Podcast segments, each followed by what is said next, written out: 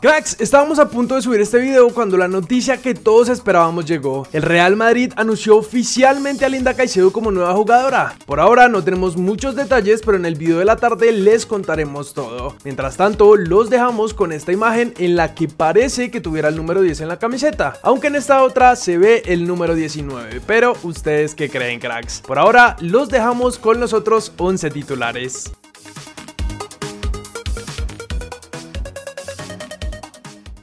Millonarios debutó en la Copa Libertadores 2023 con empate a ceros en su visita a Universidad Católica de Ecuador y todo se definirá en el juego de vuelta en Bogotá. No vinimos a buscar el empate, vinimos con 3-10 y un delantero centro. Vinimos a buscar el partido, pero nos encontramos un equipo con argumentos. No quedó satisfecho, pero nos llevamos un buen punto. Vamos a enfrentar a un equipo bravo en Bogotá, dijo Alberto Gamero terminando el juego. Arranca la jornada 6 de nuestra liga con el partido entre Águilas Doradas y Bucaramanga que se jugará hoy a las 8 pm. La comisión disciplinaria de la Mayor comunicó que se le bajó la sanción a Deportes Tolima por la agresión del hincha a Daniel Cataño en el juego ante Millonarios. El Murillo Toro ahora solamente tendrá tres fechas de sanción y la prohibición de ingreso de aficionados será solamente para la tribuna oriental.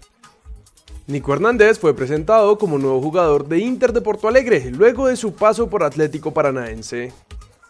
La selección sub-17 sigue en su preparación al sudamericano que se jugará en marzo en Ecuador. Esta vez volvió a empatar en techo contra Perú con gol en los últimos minutos de Joan Barrera. En charla con Blog Deportivo, Gustavo Puerta habló de cuándo podría hacer su debut con el Nuremberg.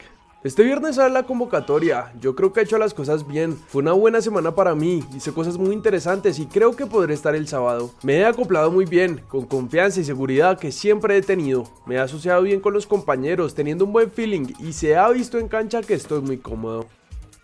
Se reveló la lista de los jugadores sudamericanos más goleadores de 30 años o menos, y según el periodista Carlos Arasaki, Morelos con 179 goles, Borja con 177 y Harold Preciado con 189 son los colombianos en el top 10. Alianza Petrolera, Real Cartagena y Cali son los nuevos clasificados en la Copa Colombia.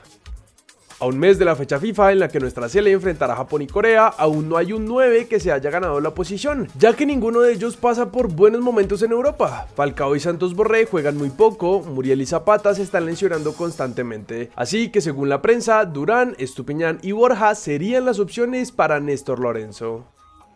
Esto dijo la Personería de Bogotá en su visita al Estadio El Campín. Nuestro ente de control ha evidenciado que el sistema de pararrayos del estadio no tiene la cobertura necesaria para proteger el 100% del escenario deportivo, es decir, a los 39 mil aficionados ante una tormenta eléctrica.